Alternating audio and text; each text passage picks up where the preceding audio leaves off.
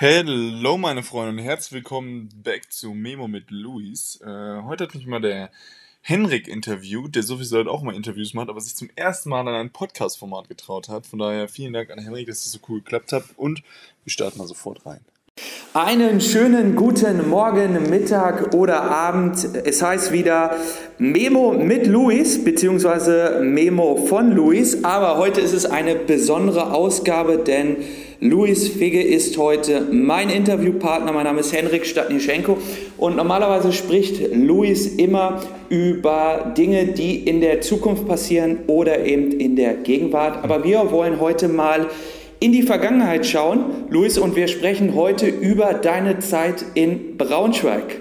Yes! Hi Henrik, vielen, vielen Dank, dass du jetzt hier in meinem Podcast der Gastgeber bist.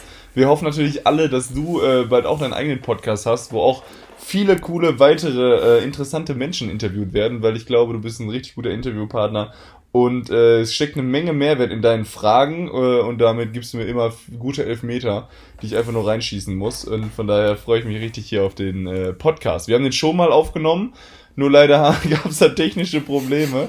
Und äh, ja, aber deshalb sind wir jetzt nochmal dabei. Aber ich freue mich umso mehr. Ähm, beim letzten Mal habe ich auch ganz schön oft M und Ä gesagt. Und das versuche ich heute ein bisschen zu unterbinden und ein bisschen schneller auf den Punkt zu kommen. Naja, technische Probleme in dem Sinne, dass äh, eine gewisse Person, die gerade spricht, der Meinung war, man kann einen Podcast äh, durchführen, ohne ein Mikro anzustellen. Aber jetzt, funktio jetzt funktioniert das Mikro und äh, dann wollen wir gleich mal starten. Äh, Luis, du bist 2016 aus Paderborn nach Braunschweig gewechselt. Ähm, als, als ziemlich junger Spieler, auch als ziemlich junger ja, Mensch, als junger Erwachsener, ähm, mit welchen Erwartungen bist du damals äh, nach Braunschweig gegangen oder welche Erwartungen hattest du an den Verein, an die Stadt? Ich war in Paderborn, ähm, also Paderborn war meine erste und einzige Station bis dahin, denn ich habe mit sechs Jahren da in Paderborn angefangen Basketball zu spielen, habe mich dann halt über diverse Jugendmannschaften hochgearbeitet, äh, habe dann irgendwann mit 14, 15 dritte Herren gespielt, dann zweite Herren und durfte dann bei der ersten Herren mitmachen und habe dann in der ersten Herren richtig viel Spielzeit gesehen und war Starter. Also ich habe mich komplett durch den Verein sozusagen hochgearbeitet, habe natürlich parallel auch Jugendnationalmannschaften gespielt und dann äh, habe ich halt ein Angebot von Braunschweig bekommen und äh, erste Liga war natürlich super verlockend. Ich dachte, ich wäre bereit und hatte dann dementsprechend halt auch äh, Erwartungen an mich, dass ich in den drei Jahren, die ich dort unterschrieben habe, also ich habe einen Dreijahresvertrag unterschrieben, halt auch mich durchsetze und ein äh, reifer BBL-Spieler werde.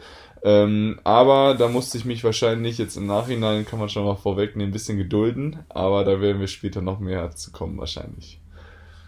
Okay. Ähm, wie, wie, wie extrem war diese Umstellung für dich? Man spricht ja immer davon, wenn man als junger Erwachsener von seinen Eltern weggeht, wenn man in, das erste, in die erste eigene Wohnung zieht, dass man so rausgeht aus der Komfort, äh, Komfortzone. Hast du da äh, noch besondere Erinnerungen dran? Obwohl, was heißt besondere Erinnerungen, ist ja jetzt auch erst drei Jahre her, aber es ist ja trotzdem äh, eine lange Zeit. Ja, also für mich war es natürlich ähm, eine Riesenumstellung, ne? nicht mehr zu Hause zu wohnen, nicht mehr irgendeiner Person sagen zu müssen, wo man gerade ist. Äh, man muss natürlich äh, dementsprechend auch den ganzen Haushalt selber schmeißen. Da hat mich meine Mutter relativ gut aber darauf vorbereitet. Das heißt, ich wusste schon, wie die, äh, ja, wie man spült, wie man wäscht. Äh, da, das hatte ich alles schon gelernt. Ich wusste auch halbwegs, wie man Staub saugt. Und da hat man schon die drei wichtigsten Punkte eigentlich äh, drin. Aber auch das Einkaufen und das selber Kochen, das ist natürlich eine Umstellung und das beansprucht natürlich super viel Zeit. Und das war schon relativ schwierig. Aber ähm, gut war halt, dass ich nicht sofort in eine komplett eigene Wohnung gezogen bin, sondern erst noch mit Konstantin Eber zusammengezogen bin. Und wir sind beide sozusagen äh, nach Braunschweig gegangen und das war äh, für uns beide zum ersten Mal eine eigene Wohnung, ähm, also in eine eigene Wohnung zu ziehen. Für beide war es eine Umstellung. Wir haben uns da sehr gut geholfen gegenseitig und äh, haben immer zusammen gekocht und so und das hat es natürlich ungemein erleichtert.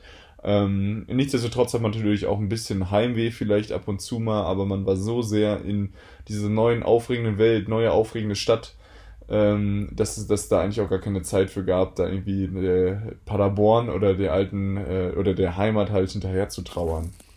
Da das Ganze ja schon ein bisschen länger her ist, Gibt es die ein oder andere Kuriosität oder Anekdote, an die du dich noch äh, ja, sehr gerne zurückerinnerst, äh, was du mit Konstantin erlebt hast, äh, sei es hinsichtlich Partys, sei es hinsichtlich Frauen oder, was man auch munkelt, dass ihr äh, einen Lieblingsdönerladen in Braunschweig hattet und äh, ja, häufiger Döner essen wart als äh, auf dem Platz.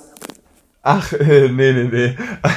Aber äh, ja, Frauengeschichten gab es auch nicht, nicht so viele. Wir waren jetzt, wie gesagt, halt, wir waren echt nicht so oft feiern. Also wenn ich, ich glaube, in den ganzen drei Jahren in Braunschweig kann man das Feiern gehen an zwei Händen abzählen und da lüge ich wirklich nicht. Aber äh, unser Dönermann von gegenüber zum Beispiel, dem haben wir zum Beispiel ein Tinder-Profil gemacht.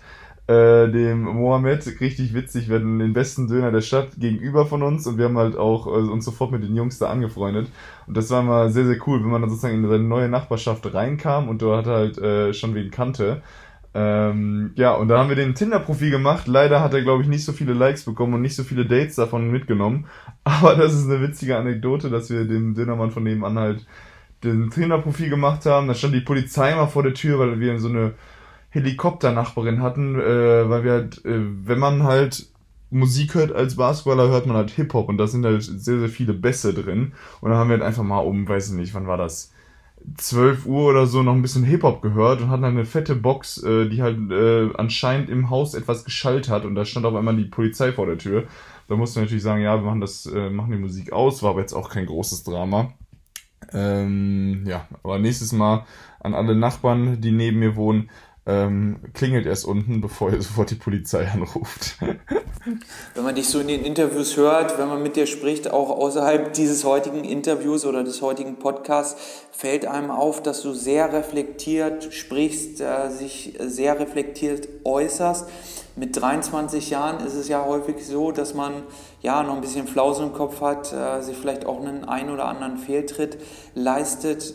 Wie kommt das, dass du ja so, so geradlinig bist, so klar im Kopf bist ähm, und vor allem ja eine klare Idee hast, äh, wo du hingehst äh, und was du machen willst?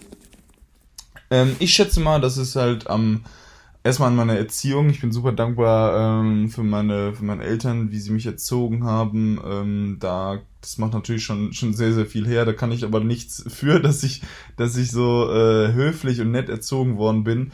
Aber zu dem reflektierten ähm, ja Sein habe ich schon seitdem ich ja 18 bin auch jeden Sommer die Zeit genutzt, um äh, zu reisen. Das heißt, ich bin mit einem Rucksack ähm, ja, drei Wochen lang einfach nur einen Hin- und Rückflug gebucht, zum Beispiel nach Thailand, nach Costa Rica, nach Bolivien, Peru ähm, geflogen und habe einfach da meine, äh, ja, meine, meine Zeit und meine, ähm, ja, nicht Jugend verbracht, sondern halt einfach da ein bisschen vielleicht meine Jugend zurückgeholt, weil als Basketballprofi, auch als angehender Basketballprofi hat man fast keine Pubertät. Man hat keine Zeit für Flausen, man hat keine Zeit für ähm, Partys und für Dinge, die einfach pubertierende Menschen machen. Und da habe ich das ein bisschen zurückgeholt im, im Alleine Reisen, im Backpacking. Ähm, da erlebt man in drei Wochen mehr, als man sonst in der ganzen Saison erlebt, gefühlt. Und dazu kommen natürlich auch noch die ganzen, ja, viele Bücher, viele Bücher und dann Bücher halt nicht nur einfach lesen und die Story schön finden, sondern Bücher vielleicht lesen und einfach auch immer auf sein eigenes Leben projizieren und sich wirklich ein, zwei handfeste Dinge rausnehmen, die man am nächsten Tag vielleicht schon versucht anzuwenden oder sofort schon versucht anzuwenden. Und da haben mir einige Bücher, einige Philosophiebücher aus äh, den, den täglichen Stoiker kann ich da zum Beispiel sehr empfehlen, der mir äh, ja jeden Tag sozusagen von am, am Morgen schon so einen positiven Boost in den Tag gegeben hat, wo ich immer irgendeine ähm, irgendwas mitnehmen konnte in den Tag und äh, das mich halt auch schon sehr geprägt hat. Äh, von daher wahrscheinlich die Kombination zwischen Bü Büchern und Reisen gehen und natürlich halt auch abseits des Feldes ähm, nicht nur Videospiele spielen, sondern halt auch verschiedene andere Dinge probieren, wie jetzt ein Unternehmen aufzumachen oder ähm, ja, sich einfach für viele Dinge interessieren ähm, und nicht nur konsumieren und sozusagen einfach nur, nur leben, bis es wieder aufs Parkett geht. Ja, das hört sich so ein bisschen an, als würde das so ein bisschen in den Bereich Persönlichkeitsentwicklung gehen. Ähm, ich habe ja da im, im, Vorfeld auch schon mit drü dir drüber gesprochen, dass es da das ein oder andere Buch, du hast gerade ein Buch schon angesprochen, dir sehr in deiner Entwicklung als Mensch, nicht nur als Sportler geholfen hat. Ähm, Wie wichtig findest du es, dass sich junge Menschen, äh, junge Erwachsene mit diesem, ja, mit diesem Thema, mit diesem Bereich beschäftigen? Und gibt es da die ein oder anderen Bücher, die du empfehlen kannst und wo es sich vielleicht sogar lohnt, äh, einen extra Podcast aufzunehmen? ähm, gerne, gerne. Also ähm, zu dem Thema, ob ich es anderen Jugendlichen empfehlen würde. Natürlich würde ich es empfehlen, aber ich nehme ja auch nicht das Recht raus, irgendwen zu belehren. Also jeder soll sein Leben leben, wie er es denkt. Aber ich denke, oder ich, ich hoffe, dass es ähm, einige ja, Jugendliche gibt, die, die sich dem Thema annehmen und die halt wirklich versuchen, das meiste aus ihrem Potenzial herauszunehmen und die versuchen wirklich die zwischenmenschliche Kommunikation halt auch vielleicht auch zu studieren, ähm, damit man halt einfach ein bisschen respektvoller halt überhaupt in, äh, in diesen, auf dieser Welt miteinander umgehen kann. Und äh, dementsprechend empfehle ich es allen und ich empfehle zum Beispiel auch Bücher wie äh, von John Strackley zum Beispiel, Das Café am Rande der Welt, The Big Five for Life ähm, die haben mir sehr, sehr viel geholfen. Ähm, dann gibt es zur zwischenmenschlichen Kommunikation das Buch Wie man Freunde gewinnt von, ähm, von Dale Carnegie. Kann ich auch wirklich sehr empfehlen. Und äh, ja, das sind eigentlich so die, die, die Starter, mit denen ich mich auch beschäftigt habe, die ähm, ja, mir ultra viel geholfen haben. Und dann geht man weiter über Tony Robbins, und ähm, das Power-Prinzip. Und da gibt es auch noch so viele weitere Bücher, die sich genau damit beschäftigen und einfach schon fast zu viel Input haben. Also man kann eine, den, den, äh, die ganzen Bücher kann man eigentlich zwei bis dreimal lesen und man kriegt jedes Mal wieder was Neues raus, weil es einfach so viel Input und so viel Wissen auf äh, geballt auf den Seiten sind. Das ist wirklich ähm, wundervoll und deshalb habe ich zum Beispiel auch, wie man Freunde gewinnt, schon mehrmals gelesen. Ähm, das von, von dem Dale Carnegie, weil man einfach wirklich sonst nicht hinterherkommt. Man hat so viel guten Mehrwert da drin, das ist unfassbar. Und wir wollen natürlich nochmal auf den sportlichen Bereich gehen. Du hast über 50, ich glaube 56 Spiele für die Basketball-Löwen Braunschweig absolviert. Aber man muss dazu sagen, es gibt natürlich zwei Seiten der Medaille. Ist es so, dass der komplette Durchbruch dir nicht gelungen ist, würdest du mit der heutigen Sicht sagen oder der, der, aus heutiger Sicht, dass drei Mittelfußbrüche drei zu viel waren? Ähm, aus der heutigen Sichtweise würde ich sagen, dass drei Mittelfußbrüche genau richtig waren. Nein, also sportlich gesehen hat es mich natürlich zurückgeworfen, keine Frage. Sportlich gesehen hätte ich, äh, also ich bei meinem ersten BBL-Start äh, ist mir mein erster Ermüdungsbruch passiert. Und ähm, ja, wenn man sich sozusagen hochgearbeitet hat und in der BBL das erste Spiel gestartet hat, will man sich natürlich äh, ja weiter da etablieren und nicht sich den Fuß brechen und erstmal vier Monate rausfallen und sich dann nochmal einbrechen und dann danach nochmal einbrechen. Aber ähm, jeder Ermüdung, jeder, also jeder Fußbruch, Mittelfußbruch hatte natürlich auch seine äh, Vorteile, denn ich hab, bin irgendwie, hab, hab das Glück, dass ich so eine gute Perspektive habe und auf jeden Rückschlag halt so schaue, wie er gerade ist nicht, mich nicht zu lange darüber aufrege und äh, stattdessen immer versuche, sofort das Beste wieder draus zu machen. Und dementsprechend habe ich da angefangen, weiter Bücher zu lesen, habe hab angefangen, äh, mich über, mit meinem Körper, mit meiner Ernährung zu beschäftigen. Ähm, und da sind mir halt einige Sachen aufgefallen, ähm, die ich vorher auf jeden Fall schlecht gemacht habe und jetzt äh, na, durch die Verletzung besser mache und bin daher halt stärker und weiser aus der Verletzung herausgekommen, auch wenn sie mich in dem Moment natürlich zurückgeworfen haben und sportlich zurückgeworfen haben. Ähm, dem, ja, 50, 50 BBL-Spiele. In meinem letzten Jahr war ich komplett fit, da hatten wir aber ein super Team. Äh, hab da auch wenig Spielzeit gesehen, hab dann in den Playoffs gegen Bayern München die meiste Spielzeit gesehen. Irgendwie, ja, in den Playoffs habe ich irgendwie 15 Minuten oder so ähm, pro, pro Spiel gespielt. Aber ähm, das ist halt, das hätte ich gerne äh, schon ein Jahr eher gehabt, aber das äh, haben mir die Verletzungen halt verwehrt. Nichtsdestotrotz ähm, kommt alles, wie es kommt, oder es bringt nichts, sich darüber aufzuregen. Äh, ich habe das Beste daraus gemacht, oder hoffentlich das Beste daraus gemacht, kann mir nichts vorwerfen. Ähm, und dementsprechend gehe ich jetzt auch weiter und habe jetzt ja nochmal die Chance, mich in der BBL durchzusetzen. Und äh, die werde ich dieses Jahr auf jeden Fall nutzen. Da gehen wir auf gleich auf jeden Fall nochmal drauf hinsichtlich äh, Chemnitz. Aber auf die Mittelfußbrüche muss ich noch ein bisschen äh, rumhacken. Ähm, die Frage ist, ähm, was macht das mit einem mental? Und, und gab es eigentlich auch den Punkt, wo du gesagt hast, komm, ich, ich höre auf, äh, ich lasse das Ganze, vielleicht auch nach dem zweiten oder nach dem dritten Mittelfußbruch, wo du gesagt hast, ich höre auf mit dem Sport? Ähm, diese, also es gab eher einen, einen, einen äh, Gedanken und der war, okay, was ist, wenn ich jetzt nie wieder Basketball spielen kann? Und das war halt auch eines der größten Learnings, die ich aus dem Mittelfuß, äh, die, die ich aus dem Bruch mitgenommen habe. Und das ist, wenn ich nie jetzt nie wieder Basketball spielen kann, habe ich dann trotzdem noch eine Identität, kann ich dann trotzdem noch mein Leben glücklich weiterführen. Und da habe ich mir sofort ähm, ja, mit einem Ja antworten können und dachte so, yo, wenn ich jetzt nicht mehr Basketball spielen könnte, man würde mich erstmal fünf Jahre in Deutschland nicht sehen. Ich würde die Welt bereisen, würde Work and Travel machen, würde nebenher mein Studium machen, bla bla bla. Und auch das stelle ich mir richtig geil vor. Und das ist auch das, der Worst Case wäre sozusagen noch okay für mich und den würde ich annehmen. Natürlich äh, würde ich lieber Basketball spielen, aber wenn es halt eben nicht so ist, dann, dann, dann soll es halt nicht so sein und dann würde ich trotzdem mein Leben noch glücklich weiterleben. Und das hat mir irgendwie so richtig viel Druck aus den Segeln genommen und war so richtig, wow, eine richtige Erleichterung, ein richtiger Stein, der von der Schulter gefallen ist, dass ich halt gemerkt habe, dass Basketball zwar gerade mein Leben ist, mich aber halt nicht identifiziert. Also, dass ich trotzdem noch eine Identität habe, auch wenn Basketball vorbei ist, dass ich hier trotzdem größer bin als äh, nur, in Anführungszeichen, nur mein Hobby, nur mein Sport und nur mein Beruf, mit dem ich gerade äh, mein, mein Lebensunterhalt verdiene. Ähm, und von daher war es halt eher dieser Gedanke, yo, wenn es nicht mehr klappen würde, ähm, wäre es trotzdem okay ähm, und nie, nie so, okay, ja, ähm, das, mein Körper ist nicht dafür gemacht, ich höre jetzt auf. Ähm, also das war eine ganz andere Intention, aber äh, die, mir halt auch, die mich super viel weitergebracht hat. Was besonders bei dir interessant ist, auch in deiner äh, Vita und wo du auch ganz offen mit umgehst, ist, dass du dich mit dem Thema Mentaltraining sehr, sehr stark beschäftigst da ähm, auch sehr, sehr offen mit umgehst. Warum glaubst du, ist dieses Thema ja in der heutigen Gesellschaft noch so verpönt und würdest du sagen, dass dieses Mentaltraining. Du hast mir mal erzählt, dass du damit erst sehr spät, vergleichsweise in deiner Karriere angefangen hast, dir vielleicht äh, bei deinem ersten oder bei deinem zweiten Mittelfußbruch geholfen hättest, äh, hätte, äh, beziehungsweise wärst du dann äh, anders umgegangen mit diesen Mittelfußbrüchen und insbesondere auch mit den Downs oder mit den mentalen Tiefs, die man haben kann als Sportler?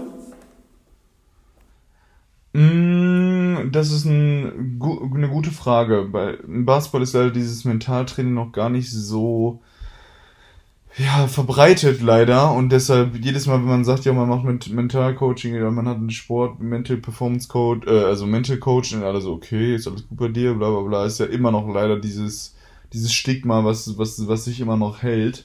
Ähm, und jetzt im Nachhinein natürlich hätte ich lieber früher angefangen, aber ich glaube, dadurch, dass ich es da, da halt nicht, also vorher mit einem Mentaltrainer oder so gearbeitet hatte, musste ich halt alles selbst herausfinden. Und das ist halt auch ein Riesenvorteil gewesen. Jetzt ist man vielleicht an irgendeinem Punkt, wo man einfach merkt, ja, äh, oder ich habe es jetzt zumindest gemerkt, mit einem Mentaltrainer kann man halt einfach trotzdem nochmal alles auf ein neues Level hieven, weil der sieht halt von außen äh, oder hat halt auch ganz, ganz andere Erfahrungswerte und kann mir noch ganz anders helfen, äh, also mir individuell helfen, das, was ich vielleicht gar nicht sehe. Also hat einfach nochmal zwei weitere Augen, zwei Expertenaugen ähm, auf meine sportliche Leistungsfähigkeit, aber halt auch auf, mein, äh, auf meine mentale Stabilität und auf mein äh, Wohlbefinden. Und dementsprechend äh, hätte ich natürlich auch im Nachhinein jetzt vielleicht ein bisschen eher damit anfangen können, aber es kam jetzt auch ähm, zur richtigen Zeit und ich bin jetzt einfach jetzt richtig froh, äh, dort mit einem Mental Coach zu arbeiten, um den nächsten Schritt zu machen.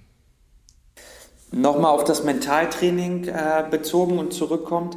Glaubst du, dass Mentaltraining auch Nicht-Sportlern helfen könnte, mit Druck- und Stresssituationen leichter umzugehen?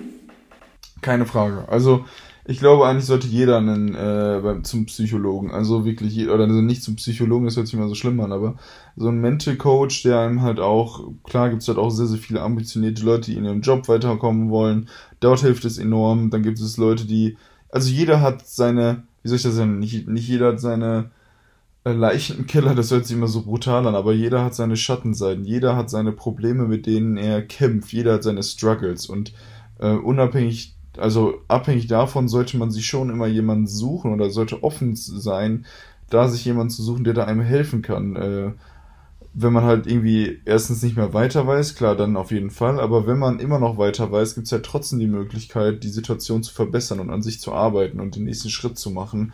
und das Gefühl haben, immer in die weite, äh, also immer weiter in die richtige Richtung zu gehen. Und da kann halt eine externe Person schon enorm helfen, ganz egal, ob es ein Sportler ist oder halt ein äh, in Anführungszeichen ähm, normaler, arbeitender Mensch. Da ist es aber, finde ich persönlich wichtig, ähm, auch dieses Stigma rauszunehmen und zu sagen, ja, okay, ein Mentaltrainer ist äh, für einen nur da, wenn es einem schlecht geht. Es ist ja eigentlich auch so, dass ein Mentaltrainer, das weiß ich aus eigener Erfahrung, einem auch hilft, Potenziale zu entdecken, die man ja vorher nicht kannte oder wo man ja so ein bisschen Scheuklappendenken hatte und gesagt hat, ha, das ist, ist äh, nicht so ein Potenzial oder das ist nicht so eine Stärke. Und dass man in den Gesprächen, das sind ja meistens lockere Gespräche oder lockere Übungen, ähm, da einen ganz anderen Blick bekommt. Würdest du das auch so unterschreiben? Ähm, keine Frage, auf jeden Fall. Also ähm, was ich jetzt auch enorm gemerkt habe, diese verborgenen Potenziale, von denen du redest, das ist unfassbar, wie also wie man einfach schon in den ersten zwei, drei, vier Gesprächen merkt, so, oh, oh, oh, oh, wow, da ist noch richtig viel zu holen. Da sind noch echt viele Prozente zu holen.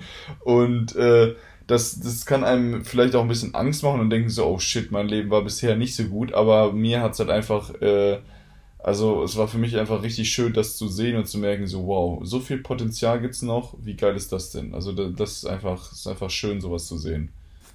So, dann gehen wir aber trotzdem weg von den ja, negativen Sachen, also weg von den Mittelfußbrüchen und gehen mal auf die positiven Sachen.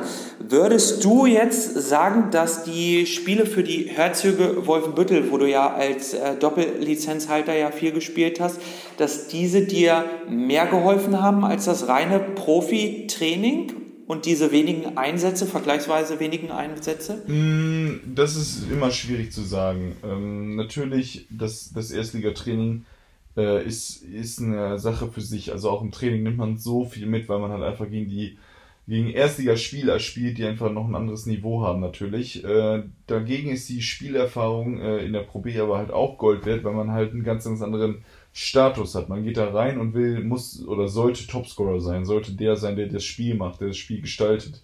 Und man hat eine ganz andere Rolle und eine ganz andere Verantwortung. Dementsprechend kann man von beiden Sachen viel lernen. Ähm, Problem war halt nur bei uns, dass wir halt selten mit der, mit unserer Pro B-Mannschaft trainiert haben und wir dann so ein bisschen immer ins kalte Wasser gesprungen sind, was natürlich nicht so gut ist und was halt einen ja nicht so gut hat vielleicht auch manchmal spielen lassen oder aussehen lassen, weil man halt echt ein bisschen das Gefühl hatte, man wäre ein fremder Faktor. Aber äh, ja, von der, von der, von der, vom Besserwerden als, als Spieler ist die Kombination ganz interessant, äh, Pro B und äh, BBL. Andererseits ist es aber auch verwirrend, wenn man in zwei komplett verschiedenen Teams spielt und man irgendwo äh, nicht Fisch und nicht Fleisch ist. Ähm, und deshalb würde ich lieber, also am besten ist es natürlich, man setzt sich sofort in der BBL durch und hat dann eine Rotation, ist dann nur dann im Training und hat halt auch da die Spielzeit. Das ist natürlich der, der, das, der Opt, das Optimum. Ansonsten äh, muss man halt auch irgendwie versuchen, einen Spagat zu fahren und dann auch in der Pro B äh, zu trainieren, um da halt auch eine richtige Rolle oder halt richtig im Team integriert zu sein. Ähm, vorher war es ja bei mir so, dass ich nur Pro A gespielt habe und da halt Starter war und das war halt auch natürlich enorm, enorm wichtig für mich. Also sehr, sehr viel Spielzeit in einem Team, was man, womit man halt auch täglich trainiert hat und wo man halt auch äh, ja, im täglichen Training besser geworden ist. Von daher, es gibt so viele Wege, die nach Rom führen. Man muss halt nur für sich selbst den besten Weg finden. Und bei mir war es ja dann auch so, dass ich ähm, durch diese Doppelbelastung Pro B und BBL vielleicht halt auch meinen ersten Ermüdungsbruch erlitten habe dadurch. Ähm, und da muss man halt auch darauf aufpassen, dass man halt nicht sich kaputt trainiert und übertrainiert. Ähm, ja, also viele Dinge zum Abwägen und von daher kann man das auch nicht wirklich ähm, deklarieren, was da wie am wertvollsten und am besten für eine persönliche Entwicklung war. Da reingegrätscht, meinst du, du wolltest zu viel? Ist das auch so eine Gefahr, die, die äh, jungen Spielern häufiger passiert? Du, du sprichst ja auch viel mit, mit jungen Spielern, äh, das sehe ich ja auch bei Instagram, dass du da Ratschläge gibst, viel Videocontent bietest, dass du sagst, okay, vielleicht habe ich da ja überperformt, übergepaced, dass äh, der Körper sich da bestimmte Sachen zurückgeholt hat? Ähm, bestimmt. Also ich habe auf jeden Fall trainiert wie sonst was, äh, aber auch schon mein Leben lang. Also ich kenne das eigentlich nicht anders, dass man so viel trainiert, aber wahrscheinlich war es dann da echt einfach ein bisschen zu viel. Ich habe auch nicht auf meinen Körper gehört. Mein Körper hat schon Anzeichen gemacht und ich hatte da schon Schmerzen, war da auch beim Physio, der konnte aber auch nichts machen, weil es im Endeffekt was, beim Knochen war. Und dann habe ich ja durch den Schmerz durchgespielt, weil es natürlich auch aufregend ist und dann äh, ist hier halt die Verletzung passiert. Von daher hört da vielleicht echt auf euren Körper. Ähm, ja, also es ist, es ist super schwierig. Es ist echt immer ein Spagat zwischen, yo, du willst ja besser werden und musst viel trainieren und musst ja noch mehr trainieren als alle anderen, aber trotzdem nicht komplett zu overpacen und dich halt, äh, ja, zu verfeuern oder dich kaputt zu trainieren. Ähm, muss jeder auch seinen, seinen, seinen Spagat finden und auf seinen Körper hören und wichtig ist halt wirklich dieses Verständnis auch für seinen Körper zu entwickeln. Ähm, und das ist vielleicht nicht immer ganz leicht, aber hat mich, also mir, mir haben die Verletzungen das halt auch gezeigt, einfach mal ein bisschen Selbstreflexion und auch meinen Körper kennenzulernen, auch ein weiterer Pluspunkt, aber natürlich in dem Moment ein riesiger Minuspunkt und halt auch in meiner sportlichen Entwicklung ein riesiger Minuspunkt. Würdest du sagen, gerade das Thema Selbstreflexion angesprochen, da werden wir nachher auch nochmal drauf kommen im Bereich Persönlichkeitsentwicklung, dass das äh, der heutigen Gesellschaft ähm, ein bisschen fehlt, dass die Leute immer höher, weiter, schneller wollen, aber ähm, wenn sie mal Pause machen sollen, dass dann da eher der Spruch kommt, ich kann keine Pause machen, ich muss arbeiten, äh, dass man sich da auch mal zurücknimmt und auch mal ja, im Moment lebt? Ja, äh, ich, es gibt halt aber, es gibt halt, gibt's auch verschiedene Typen. Also da muss, man muss einfach auch schauen, welcher Typ man ist. Und deshalb möchte ich es auch jetzt so, so pauschal eigentlich fast auch gar nicht ähm, ähm, bewerten, aber es, ja, es gibt halt manchmal einfach so besessene Typen, die nur Basketball, nur Basketball, nur Basketball. Und für die ist es auch okay. Das sind halt komplette Fanatiker und da ähm, ist es halt auch wichtig, dass sie nur Basketball im Kopf haben und da halt auch 1000 Prozent gehen und halt nichts anderes im Kopf sozusagen haben. Andererseits gibt es aber auch vielleicht Leute, die gerne mehr auch abseits sehen wollen würden und das auch brauchen, den Ausgleich zum Basketballfeld, um dort 100% zu geben, dass man sich irgendwo anders noch halt äh, mit was anderem beschäftigt, um einen Ausgleich zu haben. Von daher ist es, ja, äh, ist auch Typen, typenabhängig. Ähm, ich, ich wünschte mir, dass jeder das macht, womit er am, äh, am glücklichsten ist und womit er am besten fährt. Gab es eigentlich den einen Spieler oder gab es mehrere Spieler, ähm, bezogen nochmal auf die, auf die Zeit, auf die drei Jahre in Braunschweig, die dich ähm, ja, von Beginn an beeindruckt haben, wo du sagst, wow, da konnte ich eine Menge lernen oder vielleicht auch ähm, ja, ziemlich arrogant im Vorfeld ja, rüberkam und wenn man sich mit diesen Spielern unterhalten hatte, zum Beispiel in einem Café auf dem Altstadtmarkt, dass man da festgestellt hat, ui, äh, komplett falsche Einstellung äh, meinerseits, gedacht, äh, die sind wirklich arrogant, dabei sind es ganz lockere Typen? Ähm, vom, vom arroganten Dasein eigentlich nicht. Es gibt dann einfach nur sehr, sehr, sehr selbstbewusste Spieler, die sind auch meistens aus... Ähm, ja, also sehr, sehr selbstbewusste Spieler gibt's überall. Gibt's aus jeder Nation, gibt's aus jedem, kommt auch in jeder Form und da muss man halt einfach die Jungs halt echt wirklich abseits des, des Feldes sehen und auch manchmal kommt dann halt einem, äh, ja, ich sehe schnell in Persönlichkeiten halt auch die, die unsichere Seite oder die Seite, die, äh, ähm, die, die die Leute eigentlich kaschieren wollen mit ihrem arroganten oder sehr, sehr selbstbewussten Auftreten und von daher habe ich super viel Empathie für alle möglichen verschiedenen Typen von Spielern, habe aber auch nie von vornherein irgendwie gerichtet und habe dann äh, die, die, also die Spieler oder die Person gerichtet und habe mir dann meine Meinung geändert, sondern ich bin halt echt da super offen gegenüber und denke mir halt, okay, jeder, jeder dem seins. Und ähm, in, in Braunschweig jetzt äh, zum, zu dem Kontakt halten, habe ich auf jeden Fall noch Kontakt zum, zum Tommy Klepeis, ähm, dem Österreicher, dann zu Tim Schwarz noch äh, hin und wieder, der auch einer der, der erste Deutsche war, in, äh, mit dem ich zwei Jahre zusammen gespielt habe und wir halt echt immer jeden Mittwoch dann auch ähm, noch Bachelor und so zusammen geguckt haben und viel miteinander gekocht haben. Dann natürlich Konzi noch ähm, und Dennis Navrocki, äh, Dre Lansdowne, Andre Lansdowne, mit dem spreche ich auch noch ab und zu mal. Ähm, das sind so die, die Jungs, mit denen ich immer noch Kontakt halte.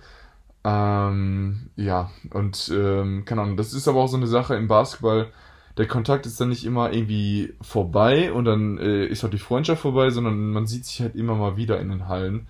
Und dann ist es halt immer noch so wie beim Alten. Das ist halt, das ist das Coole irgendwie am Basketball. Man, man kommt und geht, man sieht sich öfter, man sieht sich weniger, aber äh, man weiß ganz genau, dass man sich trotzdem halt jederzeit bei denen melden kann und dann ein ähm, ja, ein super Verhältnis noch zu denen hat.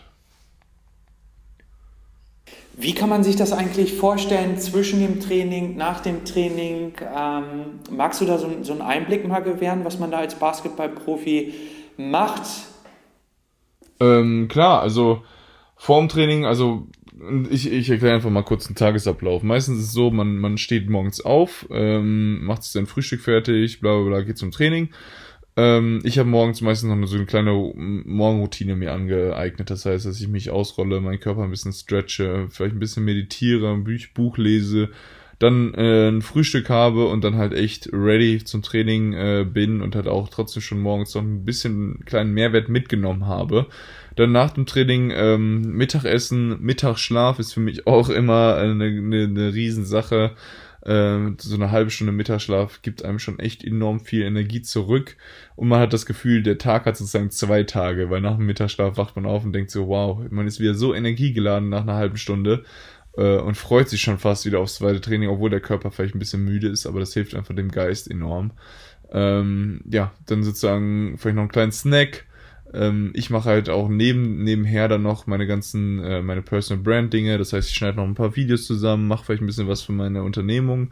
Und äh, ja, dann geht's zum zweiten Training. Und nach dem zweiten Training habe ich eigentlich immer Feierabend, noch mal abends was essen. Vielleicht mache ich dann abends äh, auf, keine Ahnung, guckt man entweder einen Film mit der Freundin oder man äh, schneidet weiter Videos und arbeitet weiter, je nachdem, wie man sich fühlt und äh, geht dann relativ früh wieder schlafen. Ähm, so um elf ähm, gehe ich eigentlich mal gerne schlafen, weil ich schon meine siebeneinhalb Stunden Schlaf brauche die Nacht. Ähm, und ja, so sieht so ein, so ein Tag aus. Dass Braunschweig eine sehr, sehr schöne Stadt ist, ist, glaube ich, hinlänglich bekannt, dass es auch sehr, sehr schöne Plätze gibt auch. Welche Plätze, welche Cafés, ähm, welche Orte habt ihr gerne oder hast du als Spieler gern besucht? Mm, ja, in Braunschweig gab es halt das Dean David, da hatten wir auch einen coolen Deal im Dean David, das ist halt so eine Salat- und Suppenbar, die wir jetzt auch in Chemnitz richtig gerne benutzen. Ähm, da waren wir sehr, sehr oft, ansonsten gab es halt schon so ein paar coolere, ähm, kleine, ja, Cafés. Am Ende habe ich eins kennengelernt, das war so ein veganes Café in, in Braunschweig, äh, Belly Button hieß es, glaube ich. Ähm, das ist richtig schön klein äh, und, und gemütlich mit, mit leckeren Dingen. Und sonst waren wir halt, wo waren wir sonst in Braunschweig? Hin und wieder. Ach genau, im Vitaminreich. Das ist echt ein richtig geiler Laden. Vitaminreich. Ähm, Braunschweig muss man, müssen alle, die nach Braunschweig gehen, wirklich mal austesten. Äh, der In Inhaber der Hakan macht so einen guten Job, so leckeres Essen und ist einfach echt zum fairen Preis für so gesundes Essen. Vitaminreich Braunschweig war äh, Top-Adresse von uns allen. Aber allgemein äh, nicht nur Braunschweig äh, ist eine Reise wert, sondern auch äh, Wolfenbüttel würdest du wahrscheinlich äh, zustimmen, oder? Klar, also Wolfenbüttel eine super schöne äh, Altstadt, alte Innenstadt, hat auch äh, außerhalb viel zu bieten. Also es ist einfach echt eine, eine kleine, schöne Stadt ähm, und ist ja auch von Braunschweig nicht weit entfernt ähm, und hat seinen eigenen kleinen Charme. Also irgendwie hat, hat Wolfenbüttel auch irgendwas, ähm, wo man sich auch immer wohlfühlt, wenn man da reinfährt, auch wenn es, ähm, ja, wie soll ich sagen, also einfach in, in der Innenstadt in Wolfenbüttel äh, ist es auch mal schöner, mal durchzuschlendern, auch wenn da jetzt ein paar Läden auch zumachen, glaube ich, und da halt auch so ein bisschen die, die Fußgängerzone ein bisschen aussteht, habe ich das Gefühl. Aber es ist natürlich so trotzdem noch sehr, sehr schön dort. Das heißt, alle Zuhörer, die aus der Region Chemnitz kommen, wenn wir irgendwann Corona überstanden haben, das heißt ein Wochenende in Braunschweig oder Wolfenbüttel verbringen, es lohnt sich auf jeden Fall. Yes, kann man auf jeden Fall machen. Kann man empfehlen. du bist jetzt 23. Kannst du dir eine Rückkehr in die Löwenstadt äh, sportlicher Art vorstellen? Also da ähm, will man ja nie, nie sagen im Sport und von daher ähm, halte ich mir da natürlich alle Türen offen. Ähm, aber ich bin auch super, super, super zufrieden hier in Chemnitz gerade. Also ich kann echt nicht, könnte nicht zufriedener sein. Ähm, und dementsprechend bin ich halt, also könnte ich mir auch vorstellen, äh, noch, weil, also es ist, im Sport ist natürlich, man weiß nie, was kommt. Man weiß nie, was mit Trainern kommt. Man weiß nie, wie es äh, wie es sportlich in, in äh, dem jeweiligen Standort aussieht. Ähm, aber ich habe Braunschweig in guten Erinnerungen und ähm, habe aber auch genauso gute, jetzt gerade eine super Erinnerung an, an Chemnitz und natürlich auch eine super Erinnerung an Paderborn. Äh, dementsprechend kann man da nie so wirklich was zu sagen, ähm, aber eine Rückkehr ist natürlich auch nicht ausgeschlossen. Bevor wir gleich ausführlich über Chemnitz sprechen, abschließend die Frage zu Braunschweig. Gab es oder gibt es das eine Spiel, wo du gedacht hast, okay, jetzt habe ich den Durchbruch in Braunschweig geschafft oder bin auf dem Weg, den Durchbruch zu schaffen? Äh, natürlich gab es die, den Moment, ich glaube, das war das letzte Saisonspiel in meinem zweiten Jahr. Bin ich gerade reingekommen und habe dann in meinem letzten Saisonspiel gegen Göttingen, ich glaube, drei Dreier reingeschossen, zwölf Punkte gemacht oder so. Und ähm, ja, ein richtig gutes Spiel äh, abgeliefert und äh, war das letzte Saisonspiel, was wir natürlich im Derby dann gewonnen haben. Wir sind nicht abgestiegen und da dachte ich so, okay, nice. Nächstes Jahr attackiere ich richtig. Ähm, aber ich weiß nicht, vielleicht war das auch Ende des ersten Jahres. Ähm, ja, äh, das war das war so ein Moment, wo ich dachte, jo, da kann ich auf jeden Fall mitspielen äh, oder ich, ich muss ich muss jetzt hier bleiben. Genauso äh, natürlich auch im ersten Jahr, als ich dann in Oldenburg ähm, ja gestartet bin und auch ein richtig gutes Spiel bis zum Zeitpunkt meiner Verletzung hingelegt habe. Und dann im dritten Jahr dachte ich halt auch in den Playoffs oder am Ende, als ich mehr gespielt habe, so, yo, ich, ich gehöre hier hin, das ist einfach, ähm, das ist meine Liga, das ist mein Niveau ähm, da muss man sich halt etablieren, durchsetzen und äh, da gehöre ich hin. Ähm, auch wenn es jetzt vielleicht ein bisschen dauert, bis ich das zeigen kann, aber ähm, ja, das ist so, was in meinem Kopf abging. Der damalige Basketball-Löwen-Coach Frank Menz war da ein bisschen anderer Meinung, hatte ich nicht so viel spielen lassen. Gibt es Dinge, die du heute kritisch siehst oder würdest du sagen, es lief zwischen euch beiden alles äh, fair ab und äh, ja, du bist ihm dankbar und, und kannst ihm ganz normal in die Augen schauen, ohne ein böses Wort oder böses Blut zu verlieren? Ähm, Frank äh, hat mich natürlich nach Braunschweig geholt, weil er ein junges deutsches Konzept spielen wollte. Ähm, ich glaube, wir waren, hatten am Anfang aber auch nicht wirklich viel Etat und dementsprechend hat er auch relativ schnell gemerkt, dass es schwierig wird ohne Ausländer. Ähm, und da habe ich halt, also am Anfang habe ich natürlich viel Spielzeit gesehen, dann habe ich natürlich super viel Verletzungspech gehabt. Dementsprechend verstehe ich halt auch Frank, äh, wenn man da halt immer wieder neues Vertrauen aufbauen muss zum Spieler. Ähm, und menschlich ist Frank einfach ein, ein, super, super Typ. Also wir haben uns abseits des Feldes richtig, richtig gut verstanden. Auch auf dem Feld teilen wir eigentlich die gleiche Spielphilosophie. Er steht auf harte Verteidigung oder schätzt die sehr, sehr wert und hat mich halt auch wertgeschätzt als Spieler. Aber ähm, ja, es, es schien anscheinend noch an meinem Niveau oder, ähm, ja, zu liegen, dass ich trotzdem nicht die genügend Spielzeit bekommen habe. Was ich natürlich schade fand, aber im Endeffekt kann ich Frank auch nichts vorwerfen. Wir haben äh, uns jedes Jahr als Team weiterentwickelt. Wir wurden immer besser als Team, haben am Ende auch Playoffs gespielt. Und äh, dementsprechend bin ich Frank nicht böse, als Person nicht böse. Hätte natürlich persönlich gerne mehr gespielt. Ähm, aber ja, es sollte, sollte wahrscheinlich so sein, man weiß es nicht. Vielleicht hat es jetzt mir noch mehr äh, Demut und noch mehr Ehrgeiz gebracht. Ähm, aber ich wünsche ihm natürlich auch nur, nur das Beste und ähm, ist es, ist es vollkommen okay, so wie es ist. So, so läuft es halt nun mal im, im Profi-Basketball. Ich bin da auch nicht so naiv, dass, dass mir das nicht bewusst wäre. Dementsprechend äh, alles, alles im Lot. Abschließend die Frage, wie würdest du die Zeit in Braunschweig bzw. Wolfenbüttel ja, in wenigen Sätzen beschreiben? Ähm, toll. nee, wirklich, also äh, lehrreich. Ich würde mal, würd mal sagen, lehrreich. Auch wenn es basketballerisch jetzt vielleicht ein bisschen Lehrgeld dabei war, ähm, würde ich trotzdem sagen, ultra lehrreich für meine persönliche Entwicklung, für für die Entwicklung auch, auch sportlicherseits, dass ich halt einfach auch mal das, das neue, das BWL-Niveau gesehen habe, dass ich ähm, gesehen habe, die, die, die, auch die Pro B, die Pro A, die BWL, den, den Ligenunterschied äh, mit so professionellen Spielern zusammenarbeiten konnte, wie DeAndre Lansdowne oder so, von denen man halt einfach wirklich was lernen konnte. Ähm, und äh, dementsprechend sehr lehrreich und äh, schön. Schön war es auch auf jeden Fall, eine sehr schöne Zeit. Ja, in der letzten Saison bist du dann von Braunschweig nach Chemnitz gegangen in die Pro A. Ähm, würdest du sagen, dass dieser Schritt dich sportlich wie auch menschlich weitergebracht hat? Mm, klar, es war für viele vermeintlich ein Schritt zurück in die, in die Pro A halt, also eine Liga runter, aber ich wusste halt ganz genau, dass ich zu einem aufstrebenden, ambitionierten Club gehe, der halt jetzt schon die Infrastruktur eines Erstligateams hat. Und dementsprechend mit dem Coach wusste ich, dass ich äh, super viel lernen werde, dass ich super viel mitnehmen werde. Und es war fast ein No-Brainer, hier nach Chemnitz zu gehen, nachdem äh, ich hier auch beim Probetraining super aufgenommen worden bin und gemerkt habe, jo, die haben sich wirklich Gedanken gemacht, die brauchen, äh, warum die mich haben wollen, haben sie sich Gedanken gemacht und das war halt echt schön zu sehen und äh, war auf jeden Fall auch die richtige Entscheidung und hat mir sportlich und halt auch menschlich äh, auch mal wieder eine andere Region, das heißt im Osten Deutschlands, auch das ist mal interessant zu sehen, interessant hier zu leben, den, äh, der Humor der Menschen. Hier sind die Leute noch ein bisschen offener, haben ein bisschen, bisschen humorvoller. Äh, aber ähm, ja, natürlich äh, gibt hier immer noch sehr, sehr viel zu holen, in dem Sinne, dass halt hier in Chemnitz zum Beispiel 250 leerstehende Gebäude sind, was für mich halt auch neu war.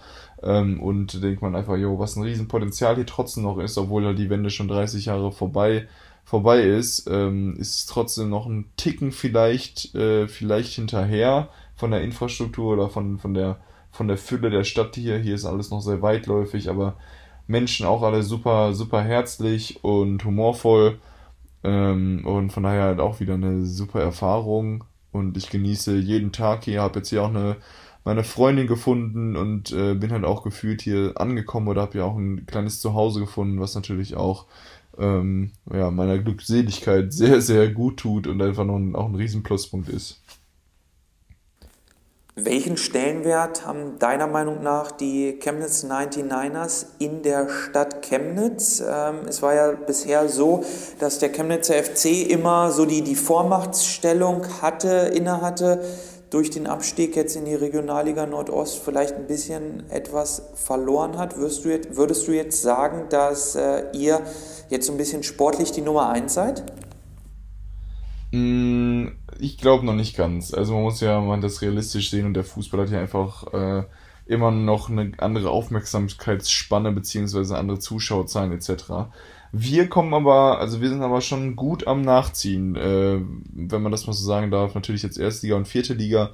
Ähm, Fußball hat halt noch ein bisschen andere kulturellen Stellenwert, also ist halt einfach ein bisschen länger verwurzelt hier. Der Basketballverein steht aber halt ganz klar für Offenheit, für ähm, ja, positioniert sich ganz klar gegen rechts und dementsprechend ist es halt auch eine eine Alternative, die sehr gern gesehen wird hier in Chemnitz, denn äh, der CFC hat halt immer noch äh, mit einigen äh, Problemen zu kämpfen ähm, und wird halt immer noch, steht der Presse wegen Rassismus, ähm, was natürlich super schade ist ähm, und ähm, wo die jetzt auch gerade dabei sind, das, das Problem sozusagen in den Griff zu kriegen und dagegen zu arbeiten. Ähm, aber da steht, da sind wir als Newcomer, als Shooting Stars sozusagen, äh, die halt da für Offenheit stehen und die Niners, die für Offenheit stehen, ähm, eine, eine Alternative, die halt immer nicht dem, dem Fußball den Rang abläuft, so weit würde ich noch gar nicht gehen aber ähm, wir, wir, werden, wir werden immer größer und in der Stadt wird auch die Anerkennung zu uns immer größer. Also es wird immer, man, man erkennt uns, man weiß, okay, hier die Niners, die Niners, die Niners, man hört es immer mehr und das ist halt auch schön zu sehen. An dieser Stelle sollte auch nochmal der Slogan in Erinnerung gerufen werden. Chemnitz ist weder grau noch braun. Ganz toll, dass Chemnitz sich da ganz klar positioniert für Weltoffenheit und ganz klar gegen rechts. Luis, es war so, dass ihr jetzt natürlich durch den Corona-Lockdown ein wenig profitiert habt, das Aufstiegsrecht bekommen habt, jetzt in der neuen Saison in der BBL, also in der Basketball Bundesliga spielen dürft. Wie hast du die allgemeine Situation in den letzten Wochen und Monaten erlebt? Eigentlich ähm, ist für natürlich für jede Branche, vor allem für die Unterhaltungs- und Entertainment-Branche, in der wir uns als Sport halt auch äh, aufhalten, äh, ist natürlich eine super schwierige Zeit und eine ungewisse Zeit. Ähm, da ist aber auch wieder bei mir verblüffend irgendwie gewesen, wie schnell auch da mein Mind, mein mein, ja, meine Gedanken, mein Gehirn geswitcht hat und gesagt hat, ja, mach das Beste draus. Und ähm, ich glaube, jeder versucht hier das Beste draus zu machen und äh, auch ja, wir haben relativ schnell unter Sicherheitsabständen und Sicherheitsmaßnahmen wieder angefangen zu trainieren, hatten keinen positiven Fall. Das heißt, liefert alles wie am Schnürchen. Man ist basketballerisch auf jeden Fall besser geworden. Äh, die Frage ist halt jetzt nur, wie lange kann sich der Basketball ohne Zuschauereinnahmen halten? Denn im Basketball ist es anders wie im Fußball. Im Basketball werden über bis zu 20% des Gesamtetats durch Zuschauereinnahmen generiert und im Fußball sind es halt so irgendwie 1 bis 2%, äh, die halt im Fußball deutlich einfacher zu verkraften sind als die 20% im Basketball. Ähm, und da muss man halt mal schauen, wie es weitergeht ähm, und wie der professionelle Basketball weitergeht und überhaupt ähm, da, das ist natürlich mal noch so eine Ungewissheit, aber im Endeffekt liegt das nicht in unserer Hand und wir können einfach nur weitermachen, weiter trainieren und äh, unser Bestes geben und halt trotzdem auch auf, äh, auf unsere Mitmenschen und uns natürlich aufpassen. Ähm, sind da aber halt ein bisschen, ja, auch sehr, sehr, also der Basketball ist auf jeden Fall sehr getroffen davon. Ähm, aber wie gesagt, das Beste draus machen und schauen, äh, was alles möglich ist. Und dann machen wir äh, das Maximale aus der Pandemie, aus der Misere, in der wir gerade alle stecken. Euer Geschäftsführer Steffen Herhold hat zu diesem Thema sich die Tage geäußert und gesagt, dass äh, für den Standort Chemnitz es große Probleme geben könnte, wenn der Verein ohne Zuschauer spielen muss, also in die Saison starten muss und diese Saison durchgezogen wird. Wie geht ihr als Mannschaft mit dieser Thematik um? Kommt das an die Mannschaft heran? Ähm, sind da auch ja, solche Dinge wie Zukunftsängste präsent? Mm, also, ich würde mal sagen, im, ähm, im Endeffekt ist es ja schon so, dass äh, es noch Kurzarbeit gäbe, wahrscheinlich. Ne? Also, äh, nicht, dass man darauf äh, pochen würde, aber ich glaube, ich sehe jetzt nicht wirklich unseren Arbeitsvertrag in diesem Jahr zumindest in Gefahr. Äh, was die nächsten Jahre angeht, ist das natürlich ein, äh, ein ganz, ganz anderes Thema. Also man, man äh, ist natürlich angewiesen auf Sponsorengelder und auch die Sponsoren haben ja immer mehr zu kämpfen. Ähm, und das ist nicht, das ist halt schon äh, nicht so, nicht so äh, einfach. Ähm, aber wie gesagt, mein, mein Mindset hat sich natürlich auch da sofort geschiftet und hat gesagt, so, jo, auch wenn es wenn es jetzt super schwierig mit, mit Basketball Geld zu verdienen, angenommen, angenommen, man würde, würde keine Profis mehr geben oder was auch immer, und man würde es einfach nur so spielen, würde ich auch denken, so, yo, Basketball macht mir einfach Spaß. Wahrscheinlich würde ich es nicht in solchem Umfang spielen, aber ich würde es trotzdem spielen. Und äh, es würde wahrscheinlich immer noch Zuschauer geben, die sich das auch gerne online angucken würden. Und es wird da trotzdem noch einen Markt für geben. Und ähm, ich will jetzt gar nicht so, so weit gehen und da halt drüber nachdenken, aber auch selbst wenn es so wäre, bin ich damit oder mache ich das Beste aus der Situation? Ähm, jeder Spieler hat natürlich individuelle Ziele. Mein individuelles Ziel ist eigentlich auch immer eher fast teamdienlich. Das heißt, ich denke gar nicht jetzt wirklich, wie viele Punkte und bla bla bla ich machen möchte, sondern bei mir ist halt echt so, yo, äh, lass uns das Beste rausholen. Je, natürlich, ich gebe das Beste in jeder Situation und wir als Team auch das Beste. Aber was am Ende das Beste ist, ist natürlich äh, nicht so, ist nicht definiert. Ne? Kann, kann, kann, kann vieles passieren. Was ich sehr interessant und beeindruckend finde bei dir ist, dass du dich sehr intensiv mit dem Thema Nachhaltigkeit und Dankbarkeit auseinandersetzt. Wie bist du auf dieses Themengebiet gekommen und äh, ist das eher ein Spaß, dass du jetzt sagst, ich bringe auch äh, zu diesem Thema eine eigene Modemarke auf den Markt? Und was hat jetzt genau Mode mit Nachhaltigkeit bzw. Dankbarkeit zu tun? Mode ähm, also, äh, interessante Story. Vielleicht muss ich einen Ticken weiter ausholen. Äh, die, ich habe das, das Buch The Big Five for Life von John Strackley gelesen und habe das meinem Kumpel erzählt. Und wir, mit meinem Kumpel wollte ich sowieso schon immer ein Unternehmen aufmachen. Und da habe ich mir halt, habe ich ihm erzählt, dass äh, jetzt eines meiner Big Fives for Life ist, eine Million Bäume zu pflanzen. Und da meinte er so, yo, geil, lass uns das doch in einer Unternehmung verknüpfen. Und da ist mir halt bewusst geworden, so, yo, die Textilindustrie ist die zweitschädlichste Industrie der Welt. Das ist mir halt, da habe ich auch irgendwie eine Woche vorher gelesen, habe mir das gesagt und dachte ich so, yo, kann man es nicht hinkriegen, ein, ein gutes Produkt, das heißt Mode gut und clean herzustellen, ja, na klar kann man das hinkriegen. Und kann man das auch damit hinkriegen, dass man das herstellt und gleichzeitig noch sogar der Umwelt was zurückgibt? Ja, kann man auch. Und äh, da, da ist uns halt die Idee gekommen, okay, und wie, ähm, ja, wie, wie nennen wir das Unternehmen? Oder okay, da, damit stand sozusagen die, die Idee schon mal und dann, ja, wir sind beide super dankbar, dass wir uns überhaupt um diese Sachen Gedanken machen können und uns nicht jeden Morgen äh, um unser Essen oder um ein Dach über den Kopf kümmern müssen. Und über unsere Erziehung sind wir auch ultra dankbar. Wir sind beide super gut erzogen worden, haben einfach echt viele Möglichkeiten in die Hand bekommen, auch wenn jetzt, äh, wenn es jetzt nicht finanzielle Möglichkeiten sind, aber einfach, ähm, ja, auf jeden Fall waren wir zwei super dankbare beste Freunde, die sich gedacht haben, yo, die Textilindustrie säubern und gleichzeitig noch Bäume pflanzen, hört sich nach einem richtig geilen Plan an und so ist halt Thankful entstanden. Und äh, damit haben wir halt auch äh, das, das Crowdfunding jetzt auch erfolgreich gefundet. Das heißt, es geht in, in eine gute Richtung. Wir haben die restlichen Exemplare von unserer Ediz äh, ersten Edition alle erfolgreich verkauft. Und jetzt sind wir schon am neuen Produkt dran und äh, sind mal gespannt, wo uns da die Reise weiter, weiter hinführt. Alles im Namen sozusagen der Dankbarkeit, ähm, dass man halt täglich sich bewusst wird, wie gut es einem geht, um dadurch halt Glück zu stöpfen und gleichzeitig halt der Umwelt äh, was Gutes tut. Ähm, kann ich einfach 100% hinterstehen, ist einfach ein, wie soll man das sagen, richtig purpose-driven. Also es ist halt einfach so, da pocht man Herz für und da, das, das nennt sich auch nicht Arbeit, sondern das ist halt einfach so eine Sache, so eine Herzensangelegenheit. Und äh, dementsprechend, äh, ja, steuere ich da halt neben dem Basketball auch noch, auch noch ein bisschen äh, Lebensenergie rein. Ähm, und es ist auch super wichtig für mich als Ausgleich, einfach nochmal irgendwas für den Kopf zu machen und auch dort unternehmerisch was zu lernen, aber halt auch ähm, ja, äh, der Welt ein bisschen äh, was zurückzugeben. Ich habe zum Beispiel auch, das kann ich auch noch mal kurz hinzufügen, ich mache jedes Jahr einen CO2-Ausgleich. Das heißt, ich äh, schaue sozusagen, wie viel CO2 ich über das Jahr verbraucht habe und pflanze dementsprechend Bäume. Also letztes Jahr waren es Beispiel 700 Bäume. Ähm, dieses Jahr habe ich es noch nicht gemacht, werde ich am Ende des Jahres wieder machen. Äh, also 300 Bäume hätte ich gebraucht, um CO2-neutral zu sein, habe dann aber halt nochmal äh, 400 Bäume extra gepflanzt für all diejenigen, die äh, kein Geld zum Beispiel für ähm, ja, CO2-Ausgleich und so weiter haben. Aber äh, das sind so Möglichkeiten, wo jeder sich halt auch an die eigene Nase packen kann und dann auch einen Schritt dahin machen kann. Und äh, das ist mein Schritt oder meine Schritte, die ich halt gehe.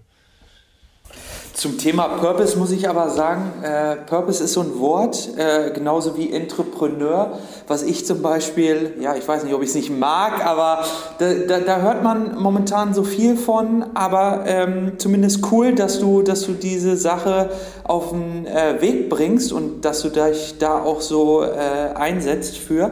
Die Frage ist jetzt natürlich, die sich wahrscheinlich viele Zuhörer und Zuhörerinnen stellen, wie komme ich an die Klamotten? Wie komme ich an die T-Shirts? Wie komme ich an die Hoodies? Ähm, ja. Ähm, www.wearethankful.de ähm, Gerade ist unser Shop zu, wie gesagt, weil wir ausverkauft sind. Aber da wird, äh, wenn man sich dann Newsletter einträgt, kann man sofort schon einen Baum spenden, allein nur dafür, dass man sich ein Newsletter einträgt. Von daher könnt ihr das mal alle sofort machen. Und ähm, ja, so habt ihr werdet ihr auf jeden Fall nichts verpassen. Im Newsletter kriegt ihr immer alles, äh, alle News mit, äh, seid sozusagen die, die, ähm, die ersten, die von der neuen Kollektion und von neuen Dingen erfahren und somit halt auch die, äh, die ersten und die oder das Vorverkaufsrecht und so weiter haben, dass man halt nichts verpasst, nichts, äh, den Hoodie oder so aus seiner, mit seiner Größe nicht irgendwie, dass der schon schon ausverkauft ist oder so, sondern das ist halt ein super Deal, dass man sich halt einen Newsletter einträgt und dort um dort nicht zu verpassen und gleichzeitig einen Baum zu pflanzen. Ähm, das ist das, was Luis, wenn ich jetzt Zeit sagen würde, äh, du bist mehr Influencer als äh, ähm, Basketballprofi, als Profisportler, würde dich das äh, beleidigen, würde das dich kränken? und äh, wie kommt das, dass äh, ja, du so ein bisschen den Ruf hast, äh, dass du Richtung ja, André Mangold gehst und bisschen mehr Influencer machst als äh, äh, Pro Profisportler oder ist das äh, ja oder sind das einfach zu viele Neider und Hater, die ähm, ja dich, dich, dich da in so eine äh, ja in so eine Ecke drängen, wo du nicht hingehörst? Ja, ey, geil, geil, finde ich gut, finde ich gut, ist eine super Frage.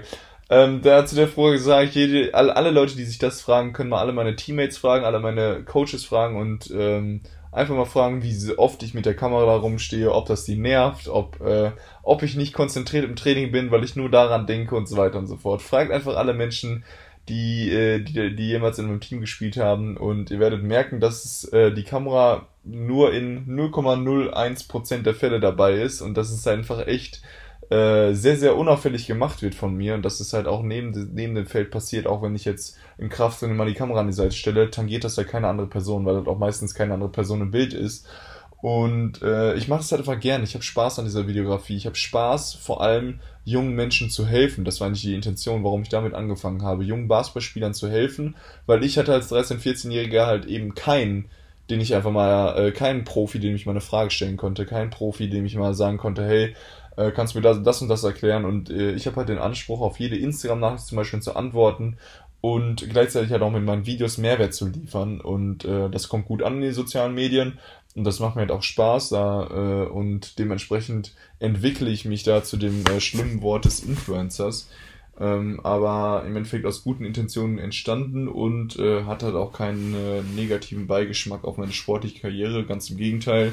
Ähm, ich schätze, dass halt auch viele Fans äh, dass noch einen Anspruch mehr gibt, sozusagen in die Halle zu kommen. Ähm, und das ist halt auch irgendwie eine coole Sache, die dem ganzen Sport, Basketball einen Mehrwert bringen kann, aber halt auch natürlich jedem Standort wie Chemnitz und Braunschweig, ähm, dass äh, das natürlich halt auch ein, auch ein Mehrwert ist und äh, dementsprechend können, können da, wie gesagt, alle, alle Menschen sagen, was sie wollen ähm, und ich finde es auch super interessant. Ich verstehe es auch, wenn man mich nicht kennt und wenn man die, äh, die Faktenlage oder das, äh, das, das nur von außen sieht, kann man das auf jeden Fall so sehen. Ähm, aber wie gesagt, ne, fragt meine Mitspieler, fragt meine Trainer und äh, dann werdet ihr merken, dass es nicht äh, irgendwie nur ein Influencer-Dasein ist und nichts dahinter ist, sondern dass es halt ähm, alles äh, aus bestem Willen geschieht und halt auch nichts mit meiner sportlichen Leistungsfähigkeit zu tun hat. Die Kerbe muss ich jetzt aber trotzdem noch mal reinhauen, Klar. weil du selbst von dir sagst, äh, du bist ein nahbarer Basketballprofi, also doch wieder Influencer. Oder heißt das eher im Umkehrschluss, dass die heutigen Profis zu unnahbar sind? ähm, nahbarer Basketballprofi spricht genau auf das Thema zurück, dass ich halt auf jede Na Instagram-Nachricht, auf jede Frage antworte. Ähm, das ist dass andere Profis zu unnahbar sind, würde ich gar nicht sagen. Also es ist halt ich fand es früher als, als ähm, Fan, äh, weil wenn ich auf der Tribüne war, halt schade, dass man die Leute halt oder die, die Spieler halt nur wie die Löwen in der Zirkusmanege am Spieltag sah und danach halt nichts mehr von denen mitbekommen hat. Und deshalb fand ich, habe hab ich nach jedem Trainingsvideo und nach allem gesucht, was man gefunden hat, halt irgendwie, um noch ein bisschen mehr aus den Spielern und so rauszukitzeln. Ähm, und so gebe ich halt, also mache ich ja im Endeffekt die Tür offen und lade die Leute ein, auch in meinen Trainingsalltag. Die sehen natürlich auch nichts von meiner Familie. Meine Familie lasse ich komplett außen vor. Ähm, aber ähm, das ist halt so eine Sache, die muss jeder für sich selbst entscheiden. Und deshalb äh, richte ich da keinen Sportler und sage, äh, mach keinen Appell an alle anderen, yo, fang mal mit Instagram an, sondern da soll jeder äh, ja, schauen, ob, ob, ob das was für ihn ist, schauen, ob, ob ihm das Spaß macht und ähm, dann dementsprechend handeln. Ähm, und dieses Nahbar hat einfach nur damit zu tun, dass ich halt äh, Leuten antworte und dementsprechend näher also wie soll ich sagen, ähm, eher zu verf also die Barriere, mich anzusprechen, ist wahrscheinlich deutlich geringer als die Barriere, einen anderen Spieler anzusprechen und zum Beispiel auch nach einem Foto oder so zu fragen. Und äh, deshalb nahbarer Basketballprofi. Da ja alle Dinge oder alle guten Dinge drei sind, äh, zum Thema Instagram nochmal, äh, was mir aufgefallen ist, dass äh, Tobias Beck, einer der größten äh, Human Performance Trainer, also äh, Coach im Bereich der Persönlichkeitsentwicklung, dir bei Instagram folgt. Wie kommt das? Ähm, und da die Frage, ähm, beschäftigst du dich sehr intensiv mit der Persönlichkeitsentwicklung? Ähm, Thema Persönlichkeitsentwicklung hatten wir ja am Anfang schon ein bisschen zu, zu den Büchern und äh, die deutschen Persönlichkeiten wie Tobias Beck und es gibt ja noch äh, einige andere. Ich habe gesehen, dass er mir folgt und ich finde auch ganz cool, was er macht natürlich, aber äh, ich habe jetzt nie von ihm irgendwas, ich habe glaube ich noch nicht mal seinen Podcast angehört, also ähm, da bin ich jetzt auch noch nicht so, so drin. Ich finde es natürlich cool, wenn solche Persönlichkeiten einem folgen und ich glaube, dass diese Menschen halt auch äh, sehr, sehr viel Mehrwert in die Welt setzen können und äh, dementsprechend respektiere ich sowas. Äh, es ist natürlich immer ein feiner Grad zwischen Coaching und Live-Coaching äh, oder Lebenscoaching und äh, ja, ist es trotzdem oder ist es doch nur Geld verdienen und so weiter und so fort. Das ist halt immer irgendwie schwierig, das so zu sehen. Ähm, aber ich glaube, dass die, die Leute einfach einen riesen Mehrwert in die Welt setzen und es gibt halt aber auch viele Scammer, in, in Deutschland, aber auch in Amerika, die dann halt einfach dich nur versuchen, in, für einen 500 Euro Online-Kurs anzumelden und dann äh, hast du nie wieder was von denen gesehen. Also Ähm, dementsprechend äh, bin, ich, bin ich froh, dass es Leute gibt, die sich halt genau damit aus, auseinandersetzen und da halt Leuten äh, super viel helfen, muss aber halt immer noch nur aufpassen, wem man da folgt oder ähm, wem, man, wem man da Gehör schenkt. Ähm, unabhängig jetzt, ob, ob ne, war jetzt nichts gegen Tobias Beck oder gegen äh, all die anderen. Ich glaube, die machen, die, die sind super, super seriös, keine Frage.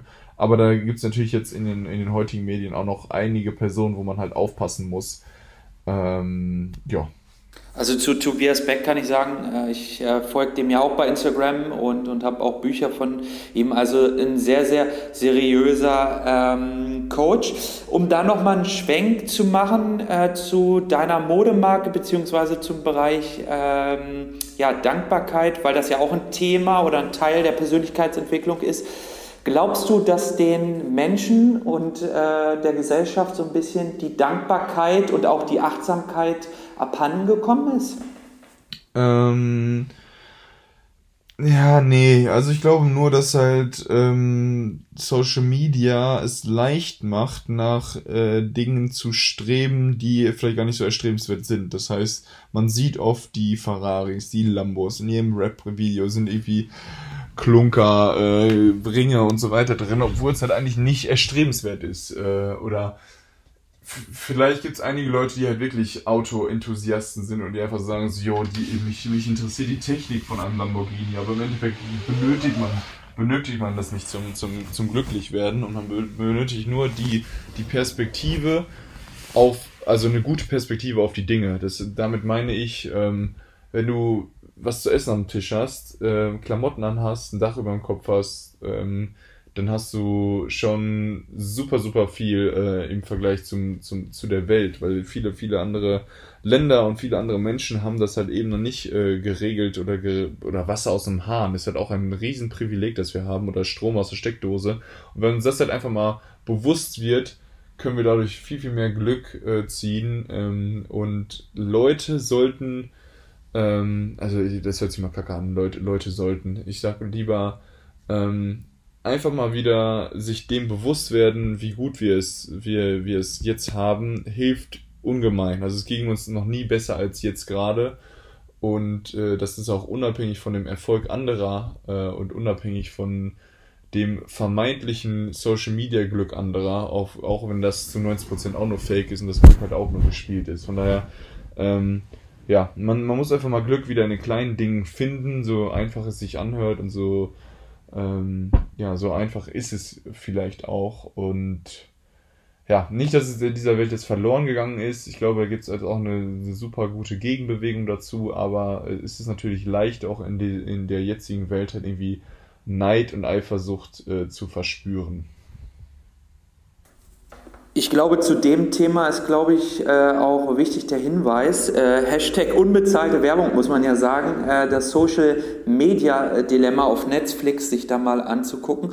Und zum Thema Glück bzw. Dankbarkeit, das kann ich aus meiner Erfahrung sagen. Und da wird mir wahrscheinlich Luis auch gleich äh, ähm, das Ganze bestätigen, dass man vielleicht äh, abends oder morgens ähm, sich mal aufschreibt auf einen Zettel drei Dinge, für die man glücklich ist und statt durch den Instagram-Feed zu scrollen, einfach mal zu sagen, okay, worüber bin ich eigentlich glücklich, was läuft gut momentan, ähm, wo möchte ich dran arbeiten und wo möchte ich hinkommen. Genau, hundertprozentig. Also äh, das Selbstreflektieren, was man, äh, ob man das, ob man das aufschreibt, ob man das äh, visualisiert, ähm, beim, beim Zähneputzen, ob man sich da irgendwie eine eigene Routine macht, ganz gleich. Ähm, allein die Beschäftigung mit diesen Gedanken ist, glaube ich, schon super, super positiv und kann jedem Menschen helfen. Ja, und jetzt kommen wir langsam zum Ende des heutigen Podcasts. Luis, ich möchte dir Danke sagen, dass du mir die Chance gegeben hast, heute mal Interviewer sein zu dürfen. Ich hoffe, wir haben euch ein wenig äh, unterhalten können in den letzten ja, 20, 30, vielleicht auch ein bisschen mehr Minuten. Wenn euch diese Folge gefallen hat, dann schreibt gerne Luis eine Nachricht bei Instagram. Ansonsten gerne diesen Podcast teilen, abonnieren und äh, ich bin von meiner Stelle aus raus und sage danke fürs Zuhören und danke, dass ich dabei sein durfte. Vielen, vielen Dank, Henrik. Ich glaube, du brauchst echt äh, best oder noch mehr ähm, ja, Gäste, denn deine Fragen sind sehr, sehr zielgerichtet, sehr, sehr spitz. Das gefällt mir wirklich sehr. Das macht richtig Spaß. Und äh, ja, vielleicht irgendwann auch mal mit deinem eigenen Podcast. Äh, ich ich würde mich darauf freuen. Danke dir. Und zum Abschluss zum Thema Komfortzone, die ja viele Menschen nicht so gerne verlassen. Bei mir war es so, dass ich eigentlich diesen Podcast gar nicht machen wollte und Luis mich nahezu ja. schon ja, angefleht, angebettelt hat, das zu machen. Und äh, ja, ich habe mittlerweile ein bisschen Gefallen äh, dran gefunden und äh, ich bin gespannt, wo das Ganze sich noch hinentwickeln wird und sage jetzt auch nochmal vielen lieben Dank und wünsche euch einen schönen Tag, einen schönen Morgen oder einen schönen Abend. Ciao. Super, alles klar, Henrik, schönen Tag noch. Ciao.